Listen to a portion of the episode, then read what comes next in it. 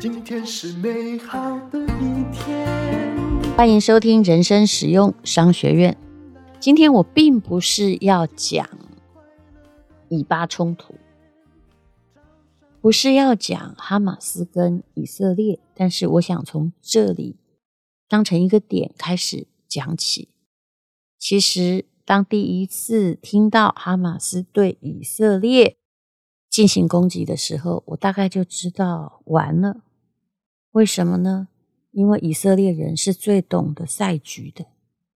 你看看二次世界大战的时候，他们遭遇那样的惨剧，事后过了二三十年，当时的纳粹有的已经都跑到南美洲去逃避了审判，可是他们做了什么？就是以牙还牙，以眼还眼，无论如何要把你找出来，绳之以法。或者点点点。那么你看到哈马斯这次孤注一掷的袭击，其实他们也是针对平民，非常血腥，而且非常的残忍。那其实它的规模是一场军事的行动啊。你知道，大家都很了解以色列的性格，对于这场很明显经过精心策划的军事行动，因为你一定是想过了嘛。不是随便说，我到你家去打你两拳，不是，这筹备很久了。哈马斯有没有想过，其实这是一场经济学上的赛局呢？这个叫不作不死，就是以色列人一定会报复的呀。哈马斯跟以色列的军事实力其实没有可比性，就算以色列他们这一次恐怕暴露的是情报能力，还有反击能力，都比他们以前稍微晚了一点。可是，哇，他们的报复也真的非常猛烈，结果造成是什么？造成一定是损人不利己。其实战争的最后是不会有任何人性的，也可以这么说，以色列以前呢，他也不敢采取什么很主动的行动。为什么？因为呢，军事行动是有人权障碍的。如果你误伤平民，那你国际舆论哗然，可是现在我觉得，不管国际舆论怎样，好像都动摇不了这个任何发动者的残忍。那哈马斯这次的袭击行动，以色列的过激反击，其实都是被预料到了。他的袭击可能呢，哎，也刚好给了以色列一个一劳永逸的方法。直接要解决这个加萨走廊的问题，你应该要问一下，哈马斯难道在发动之前要准备很久啦？会为自己带来灭顶之灾，或者自己的呃加萨走廊的许多就同一各阵线的平民也会受到很大的伤害？他们怎么可能不知道呢？其实。就算是这帮天天呢提着自己的脑袋在那里搞斗争的、搞战争的激进组织，事实上呢也会知道会有什么样的下场。以色列这样激烈的反应不可能预料不到。那为什么宁愿自己被毁灭，也要采取所谓的边缘策略呢？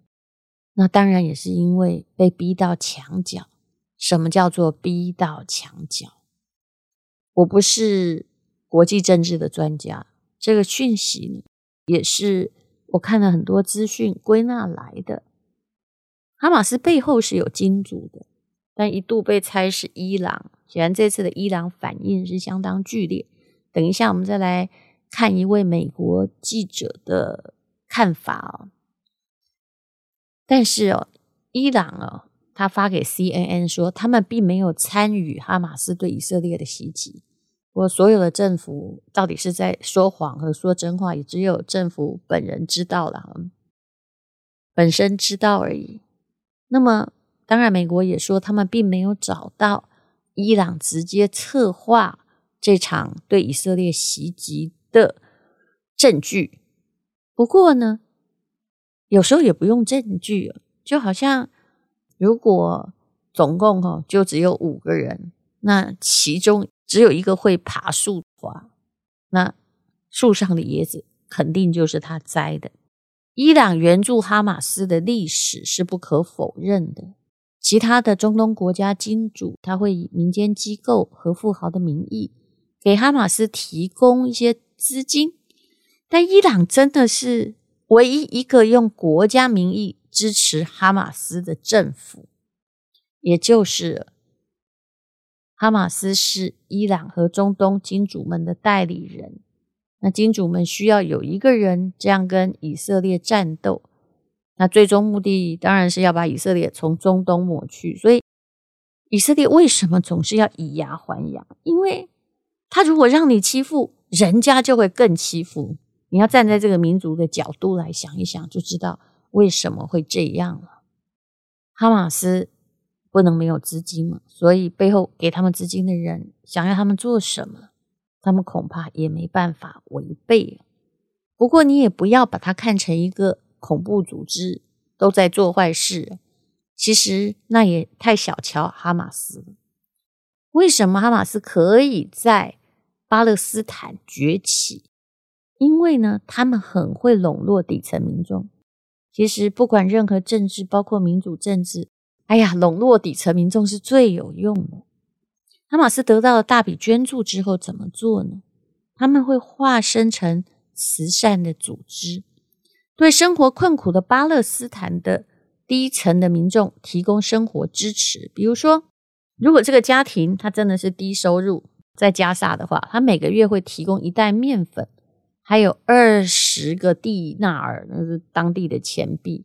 他们还会开设诊所、药店，而且会义诊，所以是以慈善的角度出现的。金主，其他这些国家。提供资金给哈马斯，哈马斯用来笼络底层民众，笼络的底层民众就可以取得了支持，还有政治上的资本。巴勒斯坦人很爱他们，而且也心甘情愿的为他卖命，所以哈马斯可以在加萨存在而且壮大，不是没有原因的。那本来也运作的好好的哈马斯，为什么不在意？慈善机构的角度运作下去，一定要这样不作不死，发动如此边缘性的攻击呢？那你就要看一下二零二零年的亚伯拉罕协议。这协议签署以后啊，阿联酋就是那个沙乌地阿拉伯的，还有巴林，我还去过巴林啊，苏丹、摩洛哥等回教国家，实现了跟以色列的关系正常化。近期，拜登政府也在推动各式各样的正常化，那么中东就会跟以色列正常化了，对不对？那如果中东各国开始正常化，那就不需要投资哈马斯啦，哈马斯的价值就会荡然无存，这当然是其中的一种说法。那如果金主不再给资金，现在哈马斯的运作还运作得下去吗？不可能嘛。所以左也是死，右也是死。那么先去搞一票轰轰烈烈的。但是无论如何，我也觉得，任何战争的发动者，事实上就是损人不利己。这一次就是短暂的痛打以色列，可是啊，以色列这次以他们的民族个性。如果没有把加萨掘地三尺来个毁灭性的打击，其实也是没办法的，因为你对他施以任何的痛打，而他不反应，否则呢，他也可能沉默的被你屠杀呀。那么谈到了以色列，有一篇文章在《纽约时报》写的还不错，就是汤马斯·弗里曼写的。当然，他也是比较偏向以色列。说真的，这种已经到了民族主义的战争的时候，你支持谁，谴责谁，其实谁都有问题嘛。但是那个问题已经造成了。这位弗里曼就说，这场战争之中，哈马斯仍然有相当多的力量。事实上，他也不是只在挨打的。你可以看到，他还可以三不五时，因为这个都准备好了。比如说，星期二对以色列发动海上袭击，星期三呢就对南部港口发射远程火箭。哈马斯预备很久了，那么他拿到了金主的钱，他是用于制造武器的，而不是真正的关心加萨的民生。所以，这种慈善也只是为了取得底层民众的信任。大概哦，如果拿到一千块的话，九百在发展武器吧，一百再给底层的平民。的确，加萨的人民很显著的贫困，和哈马斯他们能够部署的武器、财富之间是有很大的反差的。哈马斯的梦想一直是在以色列的周边和全球范围形成一个统一的战线。我们就来谈谈两边的损失好了。比如说，被国际新闻所忽略的，还有财政的问题。以色列被迫从它的北部的边境撤离了十三万的平民，然后又从跟加萨接壤的西南边境撤离了数万名的以色列人。这个会给以色列就小小的弹丸之地的住房还有财政带来巨大压力。那么以色列其实本来观光客还真的挺多的，你看现在你也不能去了，飞机也不飞了。再来，以色列也要面对一个战线，这叫做社交网络的战线。其实。犹太人当然会觉得很不满意，因为社群媒体是很容易被操控的。现在大家都会觉得以色列，哎，就是一直在乱炸。这个美国校园里面很多人在抗议，但是你有没有想过，是谁先动手的？之前也有一个巴勒斯坦的导弹自己打中了加沙的一家医院。结果呢，这颗导弹呢，最初被归类于以色列，感觉上又有一点这个人权上的侵犯。后来才发现这是巴勒斯坦。当然，我也相信以色列导弹也打中了很多的地方。可是其实很多时候就是这样子，靠社群媒体在打战，谁要有更悲惨的画面出来，那大家就会同情谁。然后，如果有任何损失，都指责成对方，最后呢，也会变成了就完全是一场新闻性的战争。不过说真的啦，在战争之中比的恐怕就是武力之高强，而不是你觉得谁对谁错。你觉得谁对谁错，他们也还是继续再打下去。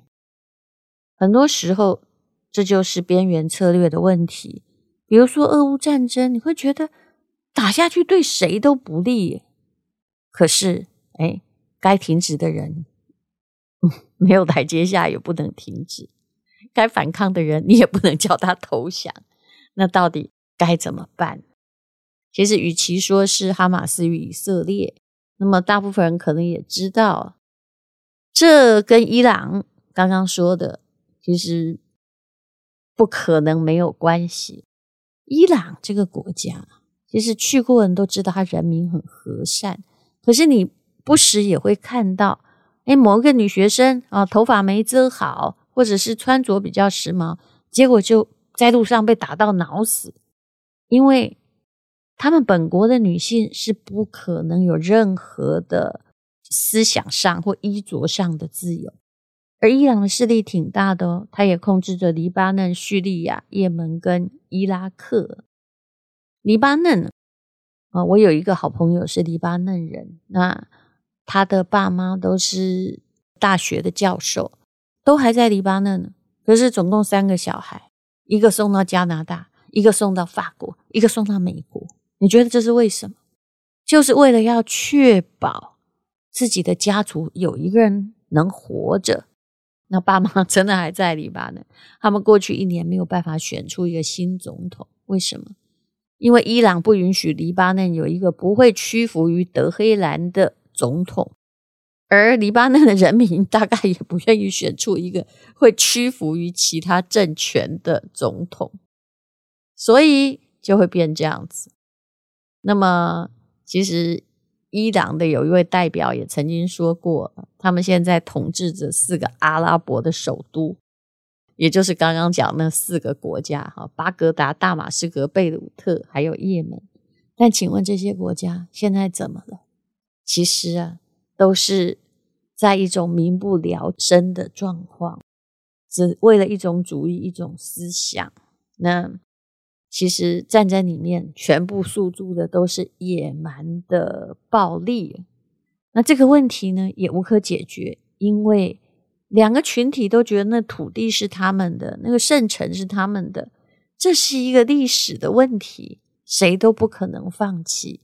那该怎么办呢？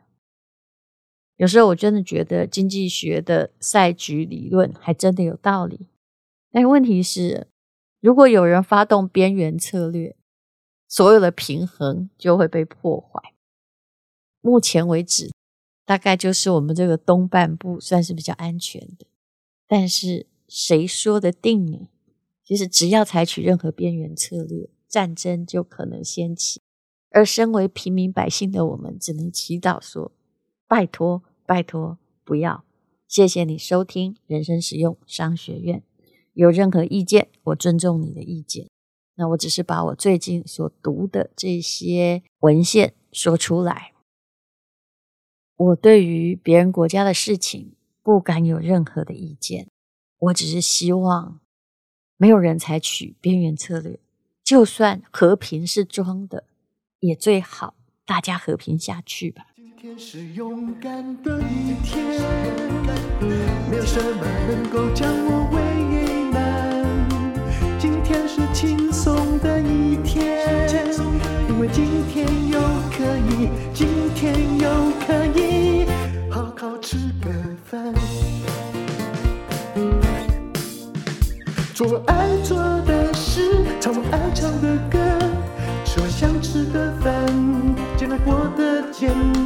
做爱做的事，唱我爱唱的歌，吃我想吃的饭，尽量过得简单，尽量过得简单。